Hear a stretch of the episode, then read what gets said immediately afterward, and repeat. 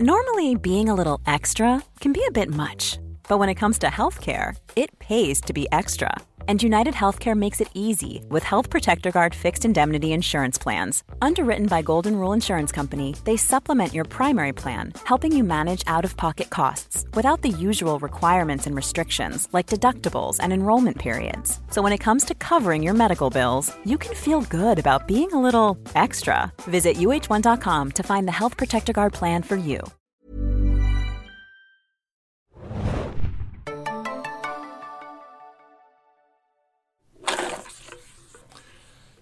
Herzlich willkommen, liebe Zuhörer, zu einer neuen Ausgabe des Serien Junkies Podcast. Mein Name ist Axel und ich bin hier in der, unserem kleinen Studio mit Hanna, hi.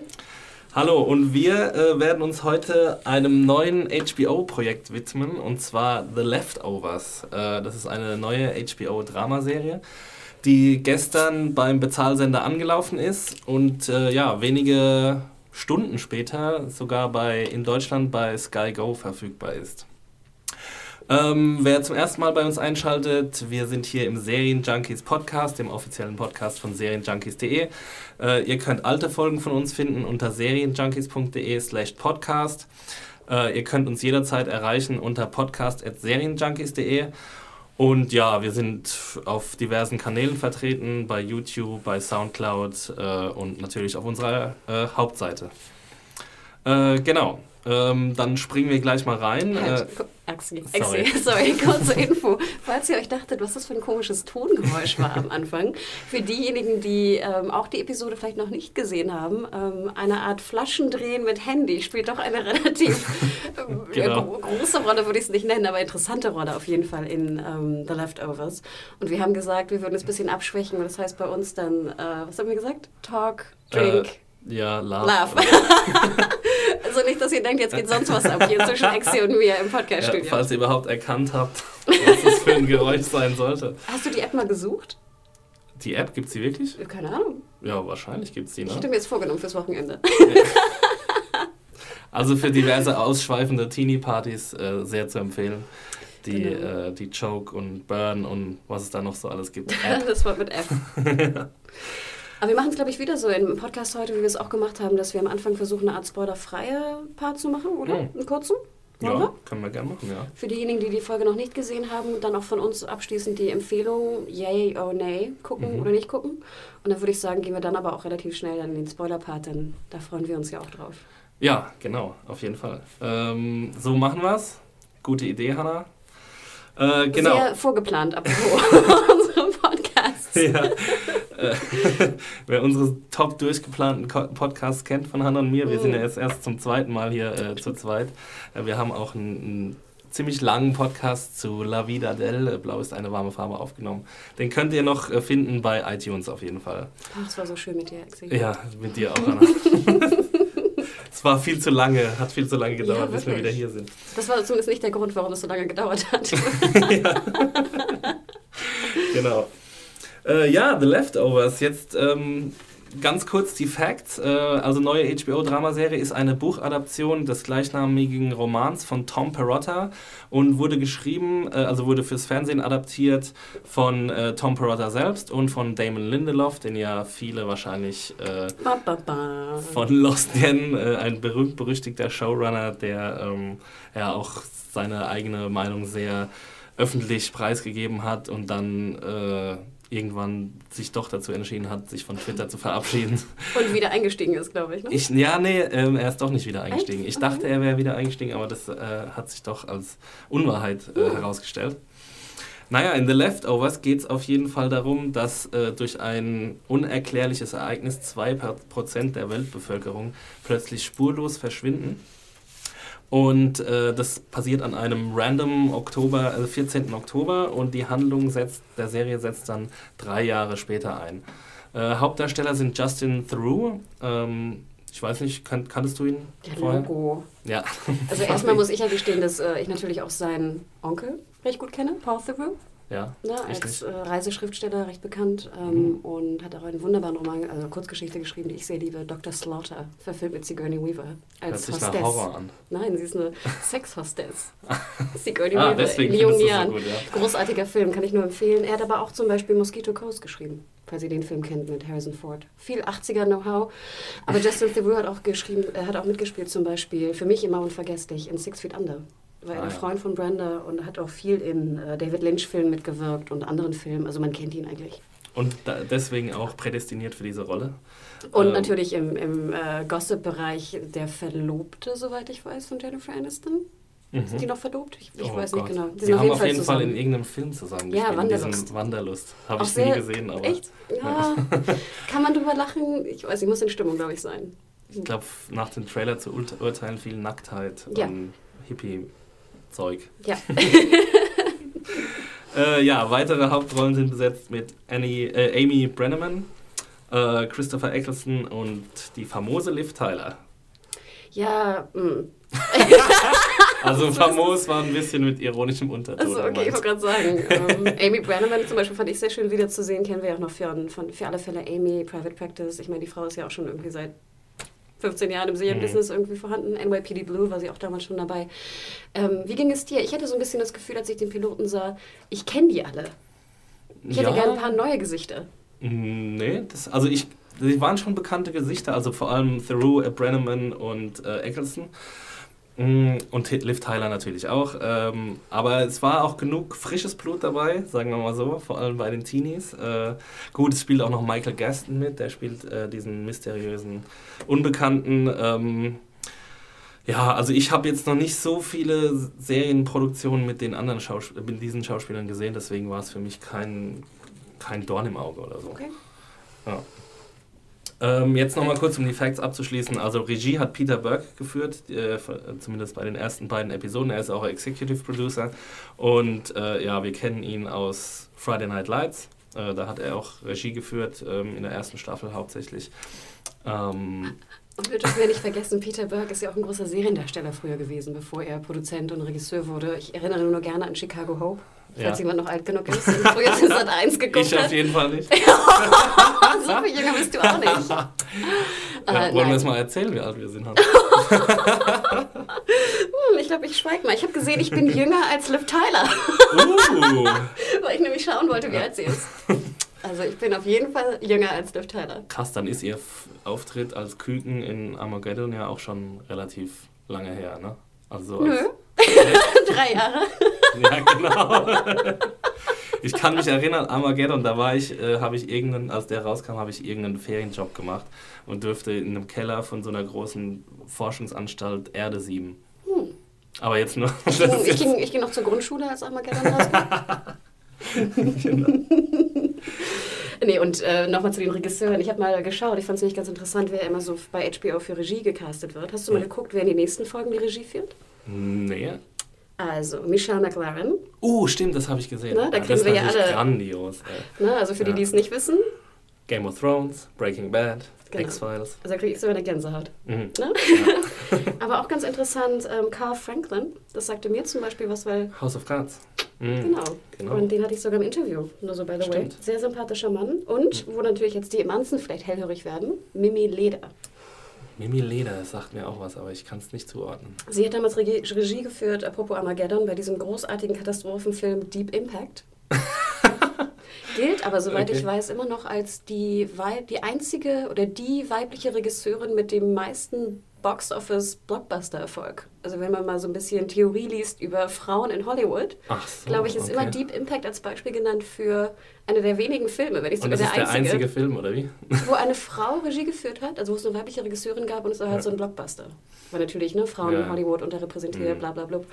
Ähm, deswegen, also werde ich natürlich auch hellhörig bei Mimi Leder. Aber ich dachte schon so, hey, da haben sie einige gute Regisseure ja, gecastet. Krass. Ja, ich meine, also mittlerweile gibt es ja auch so einen Serienpool an Regisseuren und es ist halt einfach auch nicht mehr verpönt, fürs Fernsehen äh, Regie zu führen. Und ich meine, wahrscheinlich ist das vom, vom Gehalt nochmal eine ganze Ecke unterschiedlich.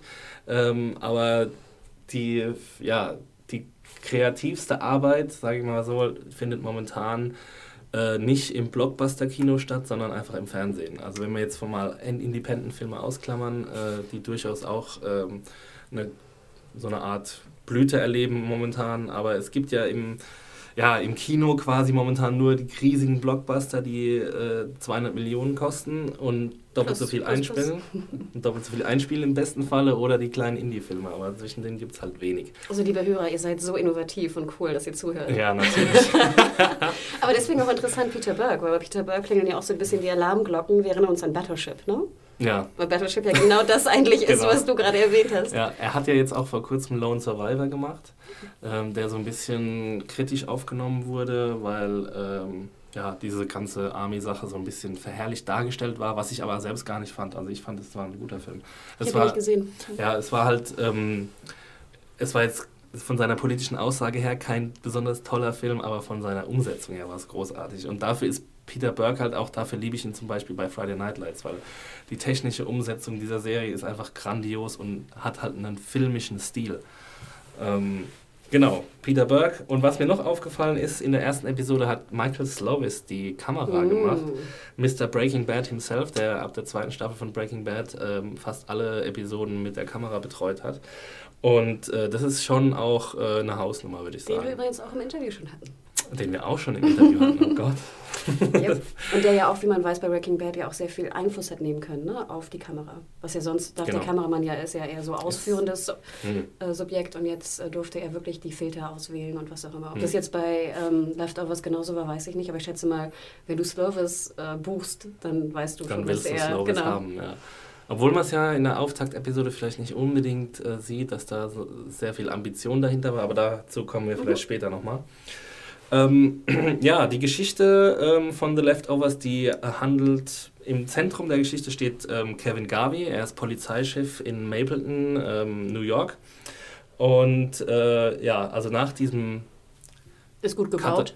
Ist gut gebaut. Justin Theroux, guter, sieht gut aus. Ähm, nach diesem katastrophalen Event, eben drei Jahre später, ähm, ist halt eben seine Familie so ein bisschen auseinandergebrochen. Also was heißt ein bisschen, sie ist auseinandergebrochen. Äh, seine Ehefrau Laurie ähm, hat sich einer Sekte angeschlossen, die heißt Guilty Remnant. Oder auch die schweigenden Raucher in Weiß. Die, ja, genau, die Breifresser.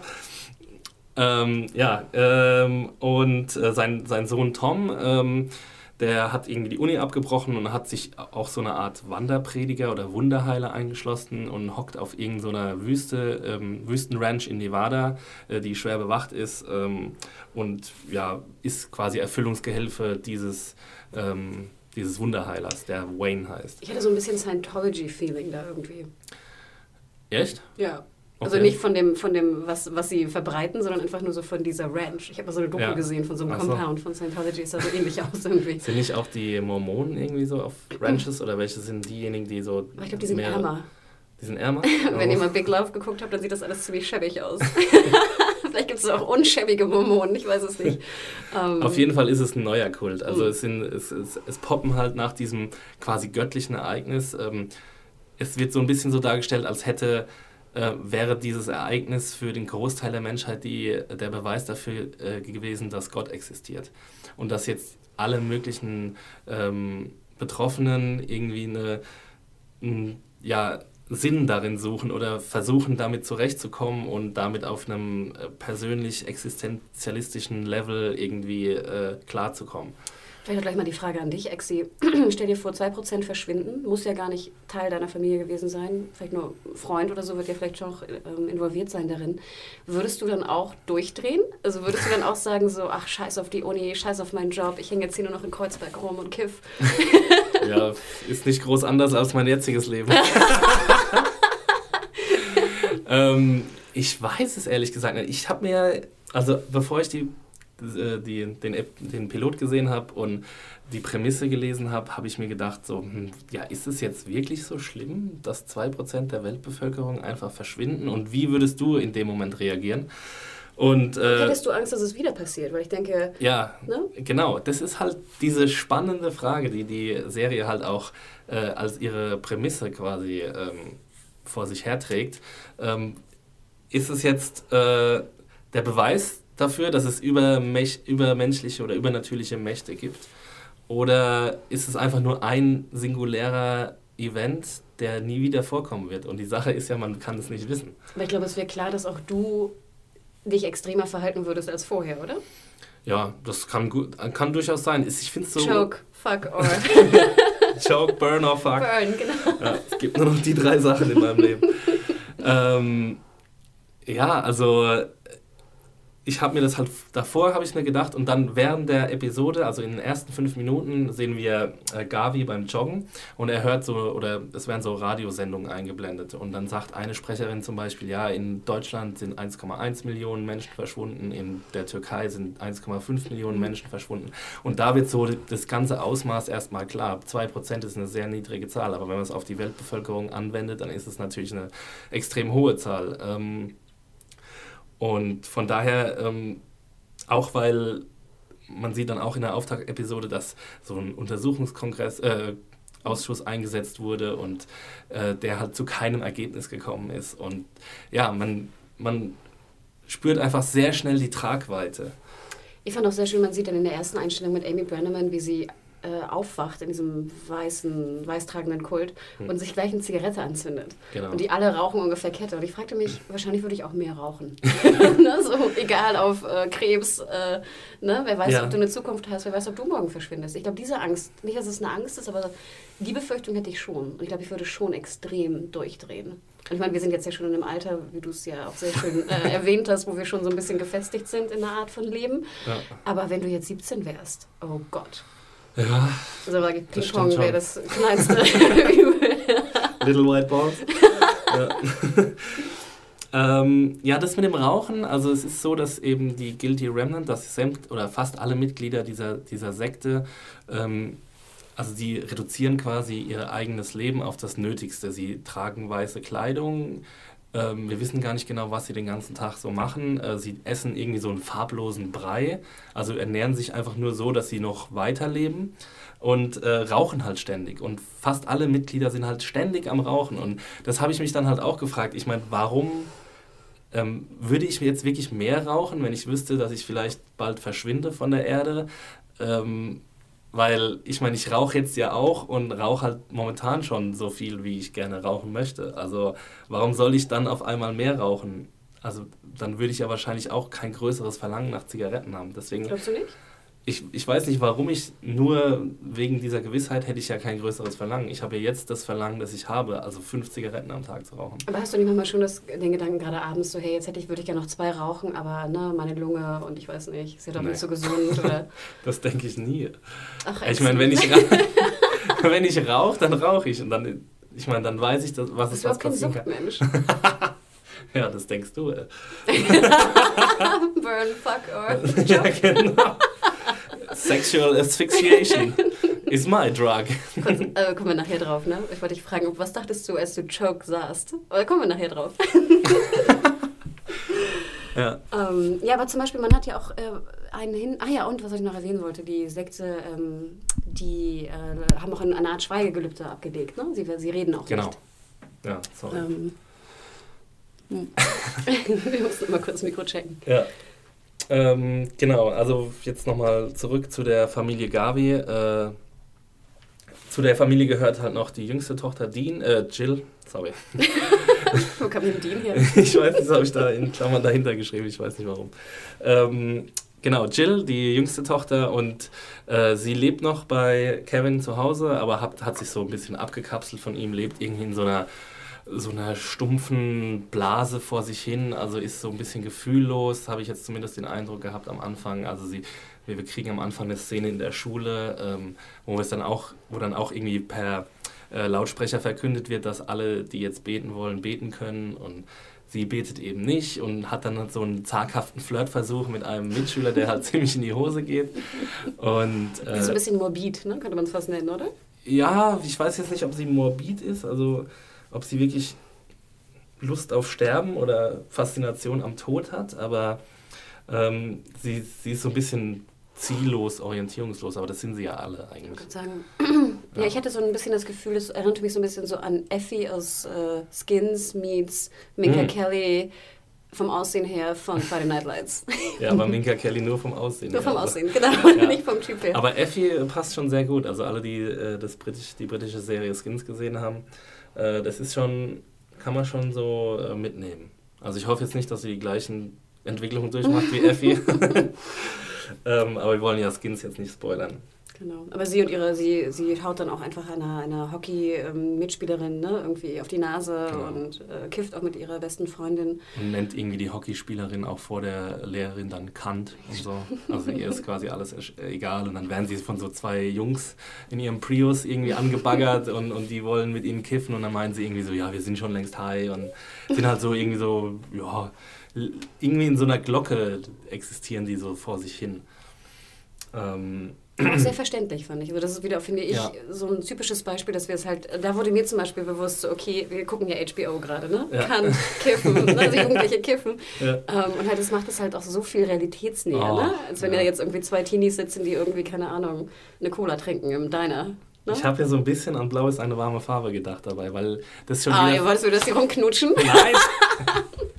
Das war schon wieder das, das, der interessanteste Teil für mich vom Piloten war schon wieder die. Coming-of-Age-Geschichte. Also ich weiß nicht, ich komme da irgendwie auch nicht weg von meiner Faszination für Coming-of-Age-Sachen. Ähm, aber gut, ja, äh, das ist hier sehr gelungen und ähm, ich habe schon ein bisschen weitergeguckt. Äh, ich, äh, ja, ich spoilere jetzt nicht so viel, aber die Geschichte bleibt gut. Ich sehe ein Lächeln auf Exis Gesicht. Ja, ähm, Den haben wir noch im... im Äh, äh, also die Guilty Remnant ähm, sind jetzt so ziemlich prominent vertreten durch, ähm, durch Laurie, eben Kevins Ehefrau. Und Patty ist die Anführerin, die wird gespielt von Anne Dowd. Die kennen wir auch aus True Detective, hat sie eine kleine Rolle gehabt als, ähm, ja, erzähle ich jetzt nicht. Vielleicht hat jemand True Detective noch nicht gesehen. ich dachte ja kurzzeitig, das wäre hier Margot Martindale. Weißt du so? Ah, ja, stimmt. Ne, ich fand, das war die, so, haben Ähnlichkeiten miteinander. Ja.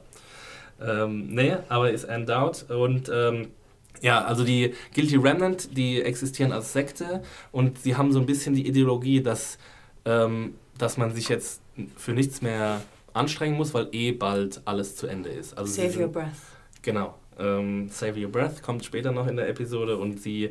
Ähm, aber es ist halt eben nicht so, dass sich aus dieser Ideologie, Ideologie so eine Art Fatalismus ergibt, sondern sie rekrutieren ja auch Neumitglieder. Das habe ich nicht so ganz verstanden, aber würde ich vorschlagen, Ja. kommen wir nachher in einem Spoiler-Part nochmal zu, oder? Was die eigentlich genau Okay. wollen.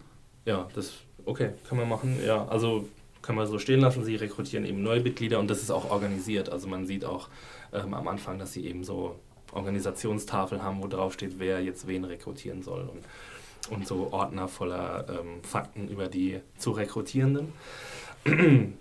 Und genau, dann haben wir noch die Storyline mit, äh, mit dem ja, Prediger Wayne in, äh, in Nevada, wo, wo Tom, der Tochter, äh, der Sohn von Kevin Garvin, äh, Garvey quasi hingeflüchtet ist. Und ja, dieser Prediger, der hält sich irgendwie so ein Harem an asiatischstämmigen Mädchen.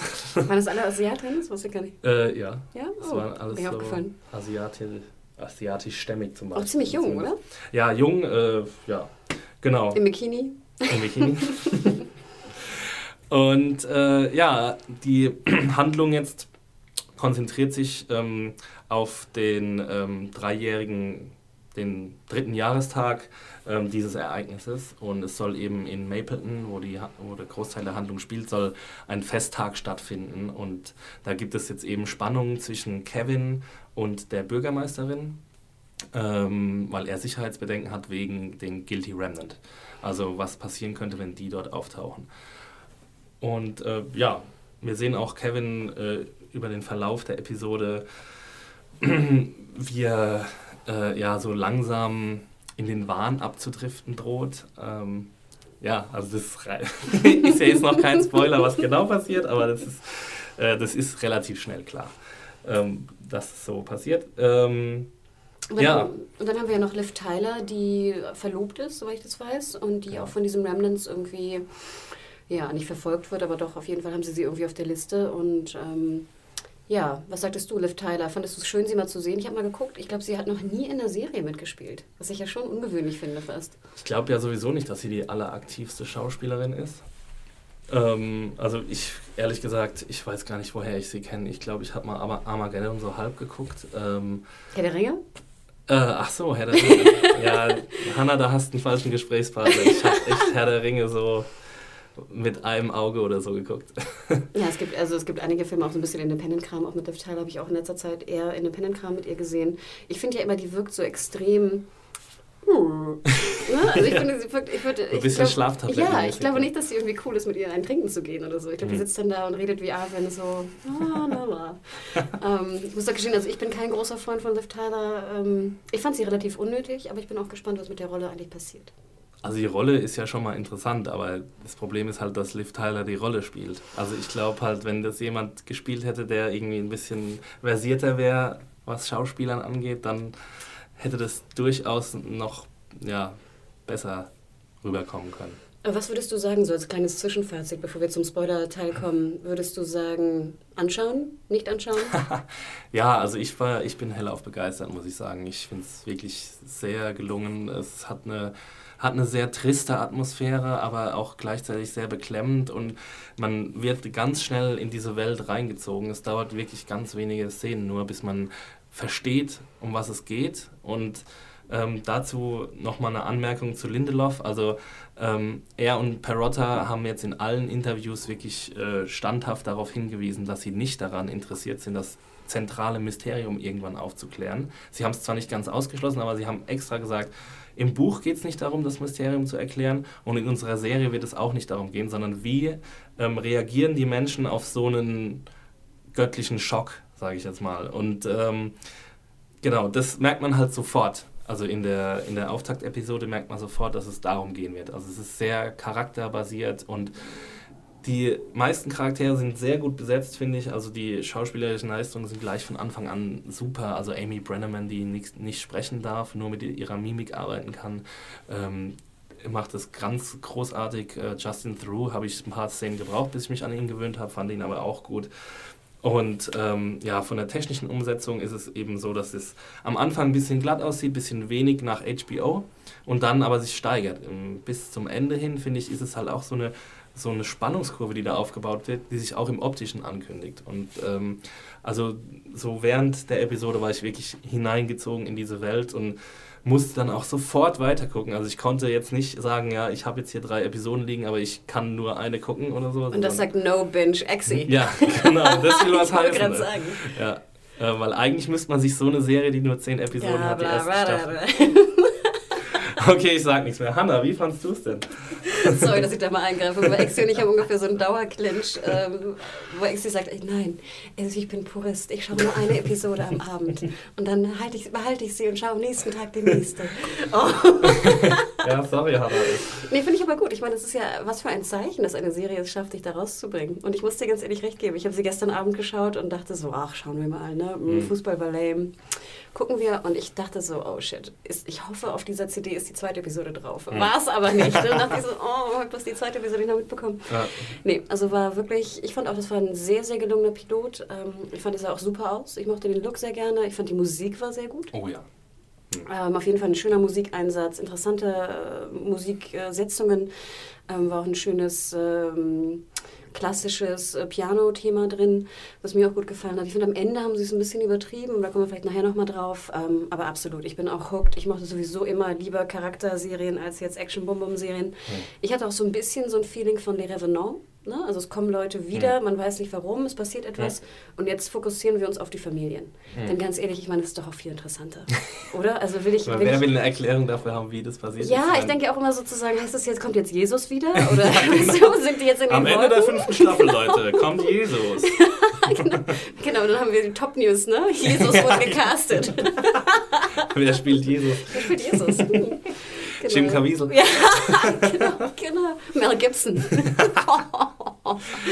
Nein, also deswegen ähm, bin ich auch absolut. Ich finde es interessant, du hast, dich auch, du hast dich auch ein bisschen echauffiert darüber, dass Lindelof wieder so sagt, er würde es nicht preisgeben oder zumindest nicht anfangs. Ich finde es eigentlich ganz gut. Da nimmt er sich den Druck irgendwie. Ja, eigentlich, es ist schon gut. Ähm, warum, was hatte ich nochmal für ein Problem damit? Jetzt muss ich nochmal also, überlegen. Du meintest, er macht denselben Fehler wie bei Lost, dass ja. er sozusagen das Warum nicht aufklärt.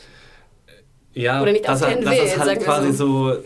Er hat jetzt in, in der Zwischenzeit äh, hat er halt wirklich nochmal drei Interviews gegeben und in denen er gesagt hat, okay, es wird auf keinen Fall aufgeklärt. Davor war es so ein bisschen wischiwaschi und dann dachte ich halt, okay, wenn er es so lässt wie bei Lost, dass es halt immer im Hintergrund schwelt und aber nie äh, so richtig aufgeklärt wird, dann sind halt die Leute einfach ähm, dann springen ihm viele Zuschauer ab. Aber vielleicht ist es ja dieses Mal so, dass wenn man sofort merkt, ah, es geht gar nicht darum, sondern es geht nur um die Charaktere, dass einfach ich so, glaube sowieso nicht, dass viele Zuschauer kommen werden am Anfang, weil dafür ist die Pilotepisode, glaube ich, ein bisschen zu düster und trist und wacky und äh, ja, so ein bisschen depressing halt auch und äh, ja, aber ähm, ich werde auf jeden Fall dranbleiben. Ich werde auch die Reviews schreiben dazu. Es ist, ich ich freue mich wirklich wahnsinnig darauf. Ähm, ja, zu dem Piano-Thema wollte ich dich nämlich auch nochmal fragen. Das fand ich nämlich auch super gut und es hat mich an irgendeinen Film erinnert.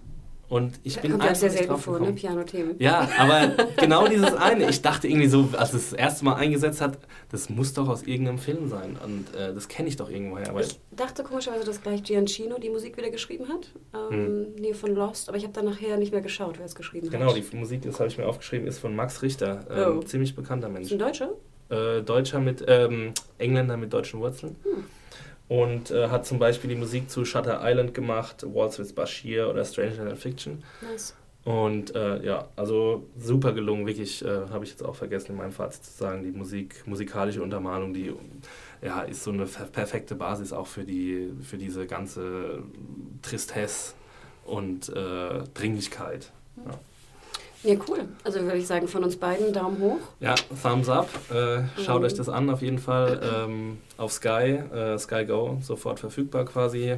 In der Nacht von Sonntag auf Montag und äh, bei HBO. Even on a budget, quality is non-negotiable. That's why Quince is the place to score high-end essentials at 50 to 80% less than similar brands. Get your hands on buttery soft cashmere sweaters from just 60 bucks, Italian leather jackets, and so much more. And the best part about Quince, they exclusively partner with factories committed to safe, ethical, and responsible manufacturing. Elevate your style without the elevated price tag with Quince. Go to quince.com slash upgrade for free shipping and 365-day returns. Sonntagabend. Genau, die deutsche Synchro wird dann bei Sky linear programmiert im Herbst kommen. Jupp. Cool. Jetzt musst du wieder ein Geräusch machen für den Spoiler-Teil. Spoiler-Teil. Coolio. Also, ich habe mir gleich Fragen aufgestellt, wo ich deine Meinung ah, ja. haben wollte. Okay. Die erste. Wenn du Choke liest, woran denkst du zuerst? An die South Park-Figur Chokes on Dick. Danke. Weil ich dachte jetzt so auch, ähm, also erklären wir mal kurz, ne? Jill geht dann natürlich auf eine Party ähm, und es ist schon eine recht wilde Party, ja. könnte man sagen. Und sie spielen halt dieses äh, Flaschendrehen mit Handy, wo ich dachte, mhm. ich habe noch nie darüber nachgedacht, ob die Generation heutzutage Flaschendrehen mit dem Handy spielt.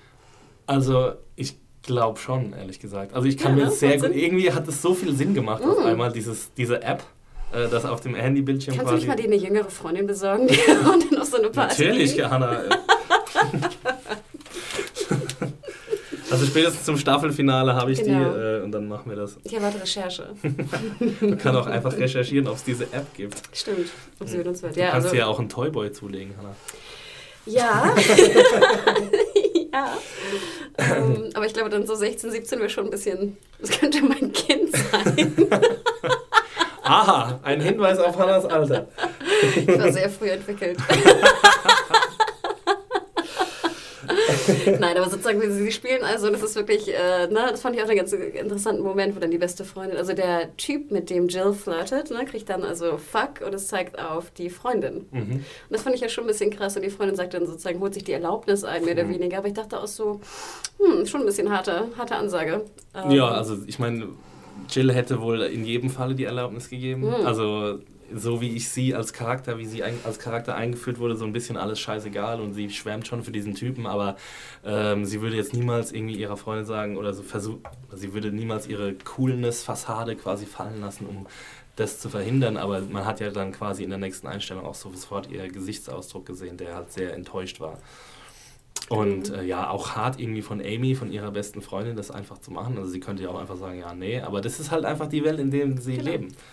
Sie, ja, es könnte das letzte Mal sein und äh, deswegen gehen wir jetzt mal eine Runde facken. Ja, ich dachte auch sozusagen, wild. Ja, aber es, finde ja. ich, macht da auch deutlich, ja, in was für einer Zeit wir uns befinden ne? und wie die Teenies darauf mhm. reagieren.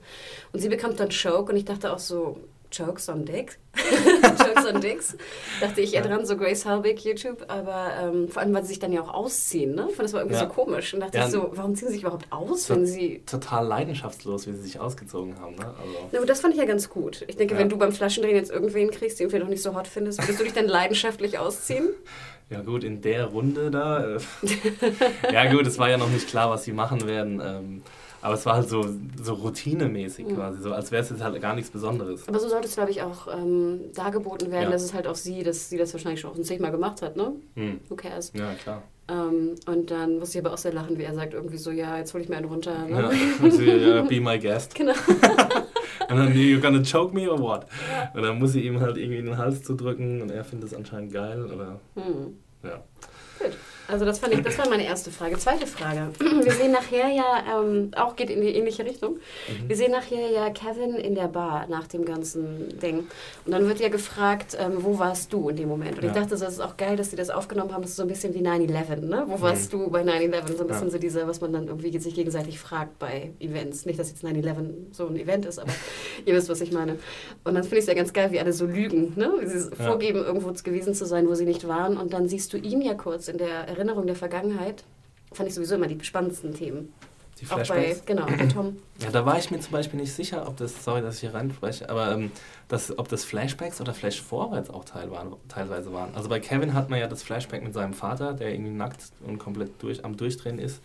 Ähm, da, wo er den Hund zurückbringen will zu der ähm, zu der Frau, deren Hund mhm, das halt ist. Ja. Und die, ja, stimmt, genau. dann hat er ja einen Flashback und sieht seinen irgendwie Vater mhm. so nackt rumrennen und ja. rumschreien. Es ist halt sehr mitreißend. Und in der Bar hat er ja dann auch den Flashback ähm, zu, zu dieser Sexszene. Wo ich mich fragte, ist das seine Frau? Oder, also ist das Amy Brenneman oder jemand ja. anders? Oder war es die, mit der er gesprochen hat? Weil diejenige in der Bar, mit der er gesprochen hat, war ja die Frau vom Anfang, die ihren kleinen Sohn verloren hat. Ja, von, aber, aber die kannten sich ja nicht, oder? Nee, die kannten sich nicht, aber vielleicht war es, ich habe in dem Moment gedacht, vielleicht ist es gerade ein Flash-Forward.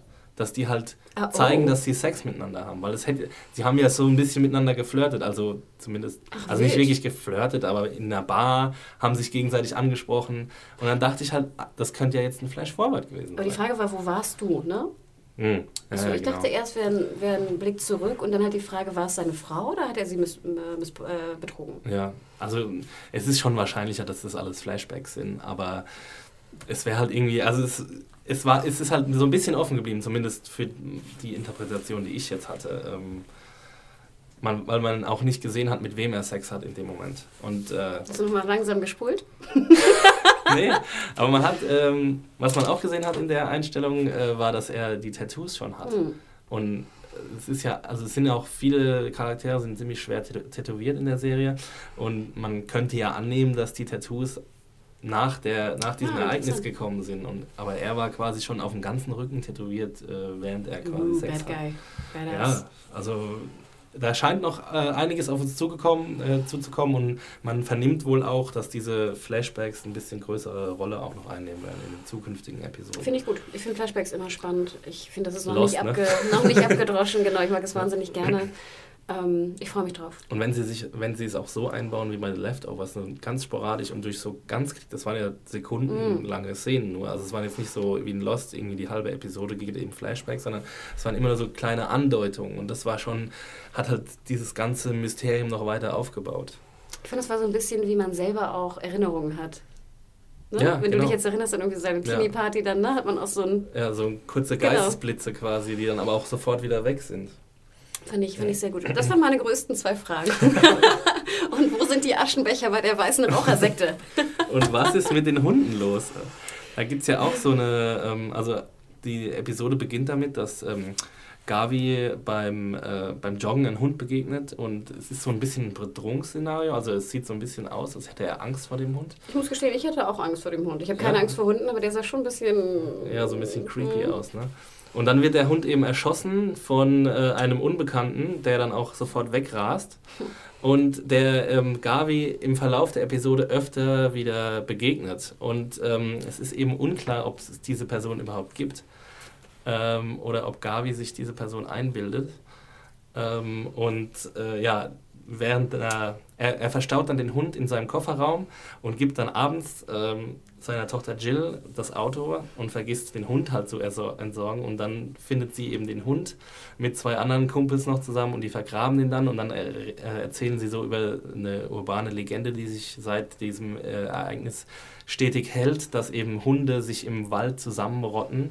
Also viele Hunde sind auch verschwunden, aber sind eben nicht ähm, ja, ganz verschwunden, sondern ver, ähm, sind weggelaufen von ihnen Herrchen und rotten sich angeblich im Wald zusammen und greifen Tiere an und greifen teilweise auch Menschen an. Genau, weil sie das, was sie gesehen haben, wie Leute verschwinden, hm. anders verarbeiten als Menschen. Genau, sie können das irgendwie, ja, er sagt dann, der eine Typ sagt dann irgendwie, they just go primal, man. Mhm. Und dann sagt er irgendwie, ja, das wird mit uns genauso mhm. passieren, aber nur, es wird nur ein bisschen länger dauern, weil wir halt mehr äh, geistige Kapazität haben, um sowas zu verdauen. Fand ich aber sehr spannend, muss ich gestehen. Oh. Das geht ja dann auch so religiös, so in dieser Armageddon-Schiene wahrscheinlich, oder? Ja, also was das jetzt mit Armageddon genau zu tun hat, ich weiß, dass dieser Event wird ja von, von vielen dann quasi auch als The Rapture gedeutet, wofür es im, im Deutschen irgendwie keine richtige Entsprechung gibt. Also Hannah will schon anfangen zu rappen ja. hier gerade. Äh, Blondie-Fans Blondie aufgepasst, genau. Ähm, ja, äh, genau. Hm, vielleicht können wir ja dazu gerade mal sagen, also Exi und ich, wir sind beide nicht sonderlich religiös zum einen und haben auch nicht sonderlich viel Ahnung bei Glaube und Religion, quizduell. Mhm. Ja, immer ganz unten, ganz weit unten. ähm, wir haben aber eine Mail bekommen heute, kurz vor unserem Podcast, und zwar eine Bewerbung für unsere Kartei. Und ich denke, wir gehen natürlich dieses Bewerbungsthema, was ihr vielleicht auch kennt aus den Game of Thrones Podcasts und anderen Podcasts, sonst werde ich es kurz mal erklären. Wir sind ja Serienjunkies und haben natürlich auch eine Art Background. Aber wir können ja nicht alles abdecken. Also wir brauchen, ne, was brauchten wir? Biologen, wir brauchten Schmiede, wir brauchten Chemiker. Also alles Mögliche, was wir nicht abdecken können, brauchen wir. Und deswegen rufen wir immer auf für äh, Experten und tragen diese auch mit den Daten, die natürlich nicht öffentlich gemacht werden, in eine Kartei. Und es handelt sich wirklich um eine Kartei. Also es ist ein, ein Roller-Dex. Roller ja. ähm, und jetzt wollte ich sagen, dass wir halt einen äh, neuen Zugang haben in dieser Kartei. und zwar unter R wie Religion. und das ist der liebe Dario. Cooler Name übrigens. Und er schreibt, liebes Team, Thomas und Axel haben in einer Trailerpark-Ausgabe zu The Leftovers nach einem Religionsexperten für eure Kartei gefragt. Apropos, ne, YouTube, wenn ihr mal sehen wollt, wie der liebe Axi aussieht, oder Thomas, ähm, schaut, bei, äh, schaut bei YouTube vorbei, dem Channel von Serienjunkies.de, da könnt ihr die, in unserer Rubrik Trailerpark äh, eine, eine... Trailer Trash. Äh, äh, mal schauen, was, ihr, was die beiden von dem, von dem Trailer auch hielten zu The Leftovers. Genau. Ähm, Vielleicht auch ganz spannend jetzt im ja. Nachhinein. Ähm, in der Episode ähm, The Leftovers nach einem Religionsexperten für eure Kartei gefragt. Hier bin ich. ich bin zwar kein Professor der Theologie, habe aber in meinem Studium Grundschullehramt evangelische Theologie als Hauptfach und bin somit auf dem besten Weg, Religionspädagoge zu werden. Naja, also Religionslehrer, das muss schon mindestens Professor sein. Findest du? Nein, Quatsch. Natürlich super, dass du uns schreibst. Du darfst, kannst ihn ja mit Professor anreden. ja, genau. Professor Dario. Genau, was denkst du? Äh, und behaupte einfach mal, mich einigermaßen mit Religion, zumindest der christlichen, auszukennen. Falls ich euch also mit meinen Kenntnissen behilflich sein kann, stehe ich euch gerne zur Verfügung. Ähm, ja, Grüße, super. Ähm, ja, liebe Grüße und ich finde es auch echt super, was wir für eine Reichweite mittlerweile haben, dass wir wirklich auch an, aufrufen zu irgendwas und dann kommt irgendwie fünf Tage später eine äh, E-Mail äh, mit der mit dem Angebot quasi. Äh, Finde ich sehr gut. Und Dario, wenn du, wir wissen noch nicht, wie wir äh, The Leftovers begleiten. Ähm, aber wenn du uns dazu schreiben willst, was, was da genau dahinter steckt zwischen dieser ganzen äh, Rapture-Geschichte und so, ich habe es mal so sporadisch für mein Review äh, recherchiert, aber hatte nicht genug Zeit, um mich da wirklich ein, um da wirklich einzutauchen. Und das wäre schon super, wenn du uns da ein bisschen mehr dazu schreiben könntest. Genau, auch gerade was. Ich habe hab auch bei Wikipedia nachgelesen und als ich dann Jesus in den Wolken las, habe ich, okay, das war's für mich. ja, aber das ist halt einfach die Vorstellung. Jesus ja, holt irgendwelche Menschen und packt die genau, in die holt die in die, äh, nimmt die mit in den Himmel und dann kehrt er nochmal zurück und dann gibt es irgendwie 700 Jahre nochmal, existiert die Erde weiter und dann kommt die große Schlacht, die heißt Armageddon. Und äh, danach weiß ich auch nicht mehr weiter. Ja, und irgendwie Theologen streiten sich, ob er einmal wiederkommt oder zweimal oder so. Ich glaube, es gab immer diese, diese Einmal-Zweimal-Geschichte. Ja. Wie gesagt, ich auch keine Ahnung, darüber würde uns riesig freuen, wenn du uns einmal kurz eine Abhandlung, Abhandlung schicken würdest oder Lust hast, vielleicht auch Fragen zu beantworten vor dem nächsten Podcast, wenn es einen gibt zu Leftovers. Also super, vielen lieben Dank. Mhm. Ja. Also es gibt noch ein paar erwähnenswerte Auftritte. Es gibt einen kleinen Cameo-Auftritt von Peter Burke himself. Äh, der ist quasi so ein Bewacher von der ähm, Farm von diesem Wanderprediger Wayne. Da bin ich immer in Schock. Ich habe ja Peter Berg als Teenie geliebt. Der mhm. war ja so schön früher bei ja. Chicago Hope und dann hat, nee, dann nicht ich mehr. Ich kenne ihn ja nur aus Entourage und so. Friday Night Lights. nee, nee, nee. Der war wirklich war ja. sehr, sehr gut aussehen. Hat auch in einem wunderschönen Film The Last Seduction mitgespielt und war echt, ja. war neben David Boreanaz so mein, mein oh. Teenie-Held. ähm, ja. ja. Aber jetzt macht er gute Filme, ist ja auch okay und gute das Serien. Stimmt. Das stimmt. Mhm. Und da in dieser, in dieser Ranch kommt eben ein äh, Kongressabgeordneter an und der möchte, der sucht Hilfe bei diesem Wayne. Und ähm, ja, der, es wird halt gesagt, es hält sich quasi die Legende, dass der Wayne allein mit Umarmungen Leute von ihrer Angst und von ihrer Pein äh, befreien kann. Kurze Klammer, ich dachte am Anfang, als diese Story eingebaut wurde, dass er vielleicht einer ist, der verschwunden ist und wiedergekommen ist. Mm. Das dachte ich, wäre er. Ja, aber gibt es ja, glaube ich, noch nicht. Nee, also ne? zumindest jetzt in, den, ja. in der ersten Episode nicht. Ähm, ja, und er ist ja auch total erlöst, als er dann rauskommt aus, dieser, aus dem Zimmer mit Wayne. Also er kommt dann zu Wayne ins Zimmer, da gibt es noch irgendwie so eine, so eine ältere Dame, die den Empfang macht oder was auch immer. Und die Compound-Mutti. Genau. die führt dann, die, die führt dann äh, diesen Abgeordneten zu Wayne und der sitzt halt so ganz still in so einem Sessel und guckt ihn einfach nur so mit so einem. Also er ist auch schon der Schauspieler, ich habe mir jetzt leider nicht aufgeschrieben, wie er heißt, aber der hat schon so eine ganz äh, unheimliche Aura und Ausstrahlung. Das ist schon, schon ganz, ganz, ganz gut besetzt, die Rolle. Stimmt. Es wirkt auch so ein bisschen, fand ich hier, wie, wie Jacob bei Lost. So das Feeling hatte ich auch ein hm. bisschen. Noch ein bisschen äh, mysteriöser fand ich das fand ich den Typen. Ähm, und, und Wayne, ähm, der Kongressabgeordnete, kommt dann auch raus aus dem Zimmer, ist total erlöst. Ne? Und es, es hat anscheinend funktioniert. Also das, was immer Wayne da mit dem gemacht hat, es hat funktioniert. und Wayne fordert ja dann später auch von Tom, dass er eines dieser asiatischen Mädchen, äh, Christine heißt sie, ähm, dass er ihr Beschützer jetzt ist, weil sie wird noch wichtig und es kommt wohl zu, einem, zu einer weiteren Katastrophe am dritten Jahrestag dieser ersten Katastrophe. Wo wir ja dann schon wären, oder? Wo wir dann schon wären, äh, wo es dann ja auch äh, zurück in Mapleton ähm, zur Schlägerei kommt zwischen, äh, zwischen ja, Ortsbewohnern und den Vertretern der Guilty Remnant, die irgendwie da hinkommen und solche Plakate hochhalten, ja. Ja, ähm, kurz nochmal zu, zum Compound. Ich fand es aber auch ziemlich creepy. Ne? Tom übernachtet da, ist dann so oben ohne im Bett und wird dann so mhm. besucht von dem Heiligen ja. und äh, soll zum einen die Asiatin in Ruhe lassen, zum anderen dachte ich aber auch so, Creepy. Er, soll sie halt beschützen und aber gleichzeitig seine Finger von mhm. ihr lassen. Ne? Und, äh, und, dann küsst er ihn, glaube ich, ja auch noch so halb auf den Mund oder auf die Stirn. Oder, also es ist schon alles sehr, mh, mm, ja, creepy ist eigentlich schon ein ganz guter ja, ne? Ausdruck ne? dafür. Also das, die Sekte, ähm, ja, ich bin gespannt. Aber auf jeden Fall spannungsfördernd, ne, was er sagte. Ja.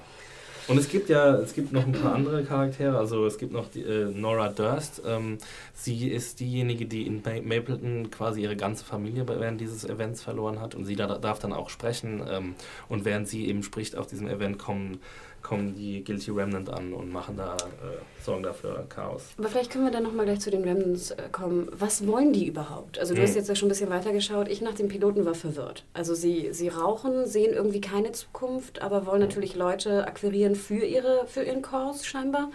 Ähm, aber was machen die? Was, was ist deren Auftrag? Und ich musste auch ein bisschen lachen, immer wenn dann so zwei, die stehen ja immer so im Doppelpack, ja. wenn sie immer da so rumstehen und rauchen, ja. fand es da so aus wie so ein Comic-Charakter. Ich dachte ja. irgendwie so an Spion versus Spion oder irgendwie so, weißt du, einfach so, so stehen, rauchen, gucken, keine Ahnung. Ja, das ist halt, aber das ist halt ihre, ihre Taktik, ne? Also sie, man sieht es ja dann auch bei dem Rekrutierungsprozess von Mac, die ja auch ja, am Ende auch nicht der verstanden. Episode Warum ankommt. kommt die denn dann mit? Ich doch, das sind doch die Crazy Peeps vom Ort. Wer hm. würden da mitmachen? Ja, weil sie, ähm, sie sitzt ja mit ihrem Freund beim Dinner und da merkt man schon, sie wollen eigentlich heiraten, also mit ihrem Verlobten. Und da merkt man schon, die, ähm, sie ist eigentlich gar nicht mehr so dabei. Also sie ist nicht, hat keine Begeisterungsfähigkeit mehr für diese Hochzeit. Sie versteht nicht, warum sie das überhaupt noch machen soll. Sie hat, ja, versteht glaub, keinen Sinn hinter diesen gesellschaftlichen Konventionen mehr. Wenn dein Partner eine Hochzeit eine Party nennt, glaube ich. Äh, hat er das gemacht? Ja. Also ja, aber er aber sagt ja auch, dass irgendwie, dass das was ganz Besonderes sein soll und sie so, ja, no, it's just a. Das sagt ja sie. sie sagt, ja, genau, sie sagt es, genau. Und ja. denkt dann, ne, Friends, if you call a wedding a party again, you might not get invited. okay, ist gemerkt. Vielleicht werde ich deswegen so selten auf, äh, auf Partys eingeladen, wollte ich gerade schon sagen, auf Hochzeiten. Ähm, ja. Nee, aber das sagt natürlich dann der Verlobte, ne? Aber ja, ja schon gut. Ähm, also ihre Motivation verstehe ich, kann ich schon durch die wenigen Szenen, die sie hat, nachvollziehen. Aber nochmal, du bist jetzt in einer Kleinstadt und da stehen immer so Verrückte in weißen Kitteln und rauchen. Ja. Du willst doch nicht Teil von denen sein. Die sind doch auch, wenn du deinen Verlobten nicht heiraten willst, dann mhm. gehst du doch nicht in so einen komischen Kult. Ich glaube, allein die Tatsache, dass dieser Kult halt verspricht, dass man sich um nichts mehr Sorgen machen muss, dass es einfach, ähm, dass jetzt einfach das Leben, so wie man es gekannt hat, in der Gesellschaft, in der man es gekannt hat, aufgehört hat und dass es irgendwann zum Ende kommen wird. Ähm, und deswegen einfach quasi alle Konventionen fahren lassen kann, das hat schon ähm, auf, auf manche Leute vielleicht eine Anziehungskraft. Aber das ich weißt mein, du doch gar nicht. Du weißt nur, dass das du irgendwie. Das weiß ich nicht. nee, das weißt du jetzt. Aber, aber Mac weiß doch nur, dass die irgendwie wie Verrückte irgendwo an der Ecke stehen und rauchen mhm. und Leute stalken. Ja. Ich finde, das ist nicht sonderlich, wo ich denke, ja, gut, die finden halt. jetzt, äh, ne, die haben ja. den richtigen Weg gefunden. Dann würde ich, weiß nicht, ich finde, das ist so, da ist nichts Einladendes dran. Und denke mal dran, du kommst aus einer kleinen Stadt, oder? Wenn dann immer diese Verrückten in weißen Kitteln stehen, dann willst du doch nicht Teil von denen sein, oder? Ja, aber es ist ja auch eine Ausnahmesituation.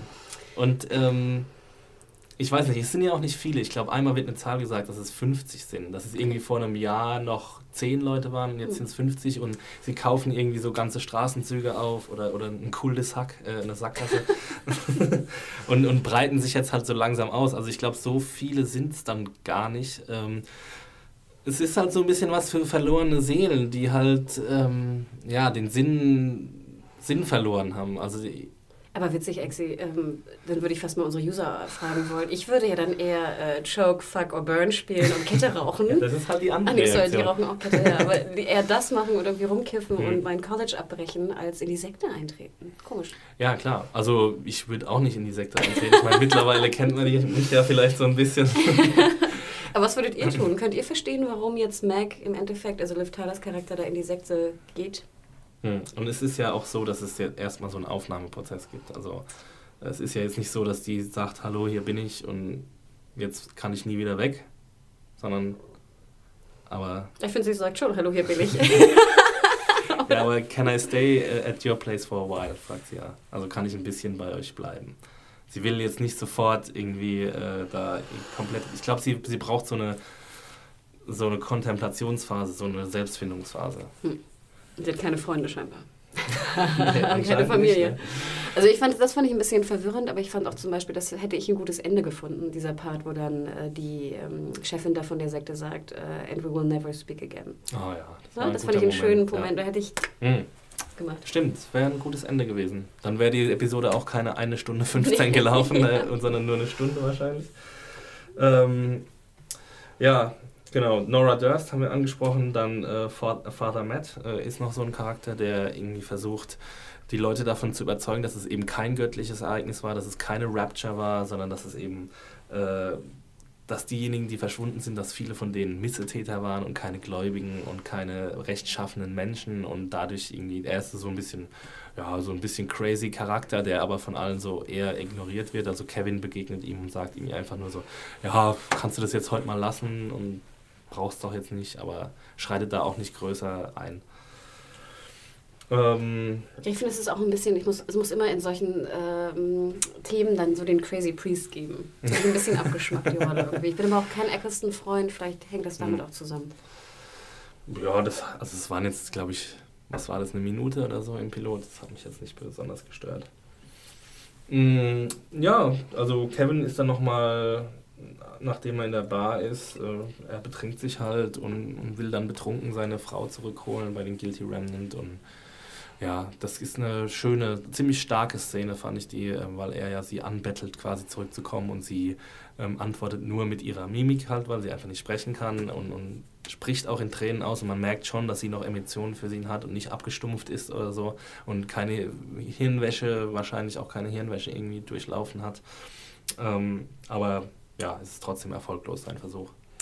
Dachtest du anfangs, weil ich glaube, am Anfang wird es ja so dargestellt, als ob die Frau vielleicht auch verschwunden ist oder tot ist zumindest. Ähm, und dann sehen wir ja ganz kurz das Bild, was bei denen da im Flur auch hängt. Hm. Ähm, mir war es relativ früh klar, dass sie wahrscheinlich die Frau ist von ihm. War es dir auch klar? Oder? Aber das sagt er auch, glaube ich, sehr ja? früh. Er sagt irgendwie, my wife, they got my wife oder sowas. Achso, ich dachte, das wäre hm. so they im Sinne von Was du siehst, also, hinfocht. Die Götter. Was auch immer, ne? Würdest du ähm, keine Ahnung. Ich glaube, ich war halt schon viel zu krass informiert über die Figuren mhm. vorher, dass ich das nicht sofort wusste. Ähm, aber ja, also ich glaube, man, es gibt am Schluss nochmal so eine ambivalente Szene mit Jill, als sie dieses zerstörte Bild sieht mhm. und dann nimmt sie quasi so eine Scherbe raus und dann sieht man erst mhm. die, ähm, das Gesicht der Mutter. Aber das war ja eigentlich schon während der Episode schon längst klar, dass das doch. Ich glaube nicht. Doch, Deswegen wir wissen ja, dass Jill die Tochter von Kevin ist und wir wussten auch, dass Kevin die Frau, äh, der, der Ehemann von. Das wussten wir aber nicht doch. explizit, meine ich. Du wusstest, dass da eine Frau war. Ähm, du wusstest aber, du erfährst ja auch erst einen Tick später, wo das sehr viel eindeutiger war, gebe ich dir absolut recht mit Tom, dass das halt der Sohn ist, weil ja auch recht dominant immer Dad ne? ja. ne? oder Daddy, ne? Hi Tom, it's your Daddy, ja. Wenn er anruft. Aber ich meine, dass diese, dies, dass die Frau, die Ehefrau ist, ähm, war ein bisschen ähm, versteckter, weil wie gesagt, Jill spricht, glaube ich, explizit vom Tod ihrer Mutter Was? in der Schule. Ne, dann hat sie doch diese Auseinandersetzung mit der anderen Hockeyspielerin und dann kommt die. Nee, vom Verschwinden sprechen sie. Nicht vom Death? Mhm. Na gut, aber also, verschwinden ja. dachte ich dann eher an 2% mhm. verschwunden als an die Remnants. Mhm. Aber User, was denkt, denkt, ihr? Vielleicht ja. sind wir da, bin ich da auch völlig falsch, wer weiß. Also ähm. ich bin mir eigentlich ziemlich sicher, dass wir zu dem Zeit, deswegen habe ich mich auch über die Szene so gewundert. Aber gut, es kann auch sein, dass ich zu viele Infos hatte. Genau, weil das zum Beispiel auch, als er das Bild zerstört, siehst du das Bild nur ganz, ganz kurz. Hm. Du erkennst nicht, dass sie der wirklich drauf ist. Aber und deswegen, glaube ich, nimmt sie das auch so langsam raus, wo dann wahrscheinlich die etwas unaufmerksamen äh, Zuschauer dachten so, oh, sie ist die Frau. Mhm. Und dann siehst du ja, wie er dahin fährt und äh, die Auseinandersetzung hat. Ja. Ähm, ja, was denkt, es klärt uns einfach auf. Äh, genau. Äh, was denkt ihr? Ähm, dann gibt es noch diese, äh, diese ganz äh, ja, schönen, ähm, sublimen, somnambulen Szenen uh. mit, dem mit dem Hirsch.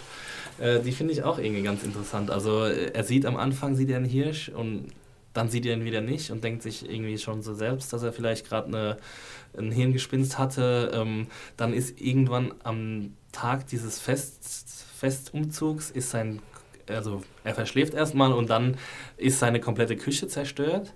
Und dann sieht er ja den Hirsch am Ende der Episode nochmal und fragt ihn irgendwie, äh, Did you destroy my kitchen oder so irgendwas. Ja, das sind so Sachen, da bin ich aber auch ein bisschen komisch, glaube ich. Ich mag es nicht, wenn es dann zu abgefahren wird. Hm. Also ich hätte lieber gehabt, wenn dann, die Geschichte ist sowieso schon abgefahren, ne? Ja. Es hat, hat, mir gereicht. Ich brauchte jetzt nicht noch, dass er so Zeitverlust hat und irgendwie ein Hirsch seine Küche demoliert.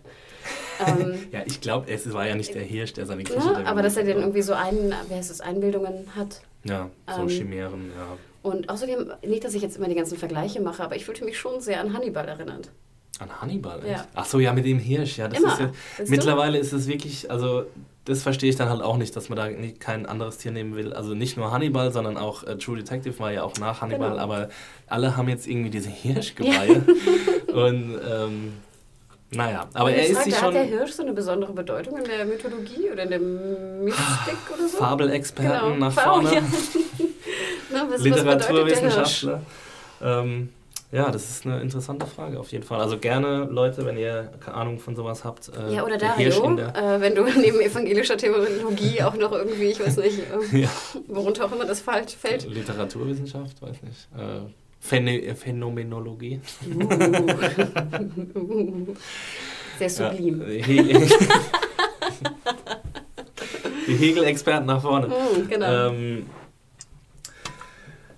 ja, wo war ich jetzt stehen geblieben? Der Hirsch. Der, der Hirsch. genau. Und am Ende der Episode taucht er ja nochmal auf mhm. und wird angegriffen von diesem Hunde, ähm, von Rudel. dieser Hunderudel. Und, und dann taucht wieder dieser mysteriöse Typ auf und sie erschießen quasi zusammen die Hunde. Und äh, dann fragt er den Typen ja auch irgendwie, am I awake? Also er ist schon ziemlich selbst, ähm, ja, also selbst, wie sagt man, äh, er ist sich halt bewusst darüber, ähm, was mit ihm passiert. Oder auch überhaupt nicht, weil man weiß es halt nicht. Ich finde, es ist sehr faszinierend. Also sein, hm. ja, doch, auf jeden Fall. Also jetzt dieser Polizeichef ohne diese, ja, diesen Wahn, diesen drohenden Wahn, wäre vielleicht ein bisschen zu, zu einfach gewesen. Ja, ich hätte mir gewünscht, dass man vielleicht auch manches ein bisschen einfach lässt. Ich finde, es hm. hätte es für mich realitätsnäher gemacht als es jetzt, weißt du, so völlig abstrus zu bauen. Ja. Außerdem dachte ich die ganze Zeit, wenn wir jetzt so eine kleine Stadt haben mit irgendwie 10.000, 20.000 Einwohnern. Wie viele Hunde gibt es dann bitte in Berlin? Also wie sehe das Rudel? Hast du jetzt wenn, Angst gekriegt? Ja, ne, was, wenn das das Rudel von Mapletown oder Mapleton ist, ja. äh, wie sieht das Rudel von Berlin aus? Ja gut, es gibt ja bestimmt mehrere Rudel. Ja, aber, aber da, da habe ich irgendwie Angst bekommen, wie es in den Großstädten zusammengerudelt ja. wird. Ähm, und dann fragte ich mich auch, gibt es dann auch so Hasenrudel und so Wildschweinrudel?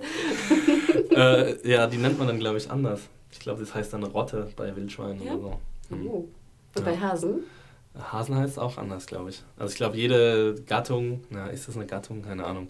Jedes, jede Tierart oder wie auch immer, ich bin kein Biologe, Rudel. haben, glaube ich, alle andere Namen. Aber Wölfe und Hunde und Hundearten ja. haben Rudel. Okay, mhm. interesting. Also nochmal Biologen, ne?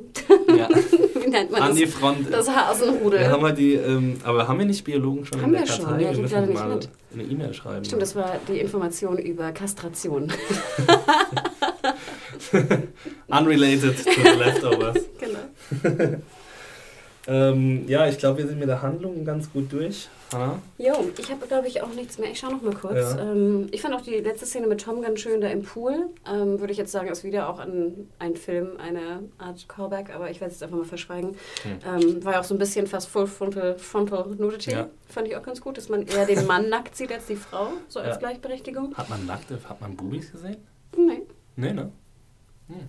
Selbst die Sexszene war relativ. Äh, ja, verdeckt. Äh, ja. Deswegen, also fand ich äh, doch auffällig. Ähm, Religion haben wir abgehandelt. Jo, also ich ja. denke. Ja, also ich habe, glaube ich, auch nichts mehr. Ähm, ja, über die technische Umsetzung haben wir auch schon ausschweifend gesprochen. Äh, ja, wir können nochmal sagen, wie toll wir es finden. ähm, ähm, genau, und dann Montag wird ja auch deine Review kommen, ne? Genau. Wir ähm, wissen noch nicht kam. genau wann. ja, heute kam meine Review.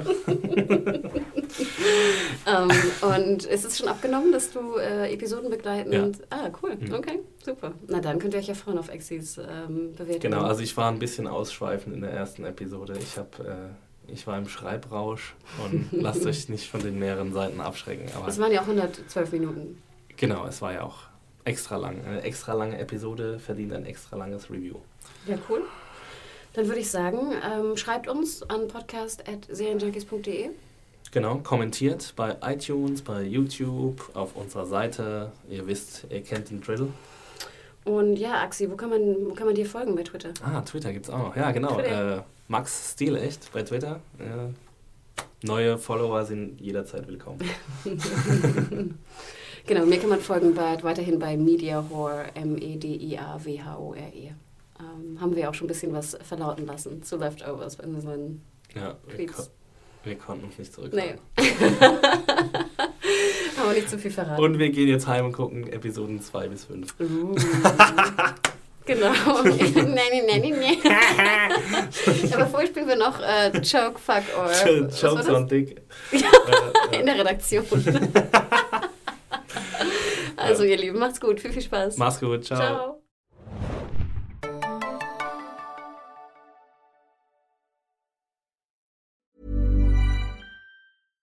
Flexibility is great. That's why there's yoga. Flexibility for your insurance coverage is great too. That's why there's United Healthcare Insurance Plans. Underwritten by Golden Rule Insurance Company, United Healthcare Insurance Plans offer flexible, budget friendly coverage for medical, vision, dental, and more. One of these plans may be right for you if you're, say, between jobs, coming off your parents' plan, turning a side hustle into a full hustle, or even missed open enrollment. Want more flexibility? Find out more about United Healthcare Insurance Plans at uh1.com.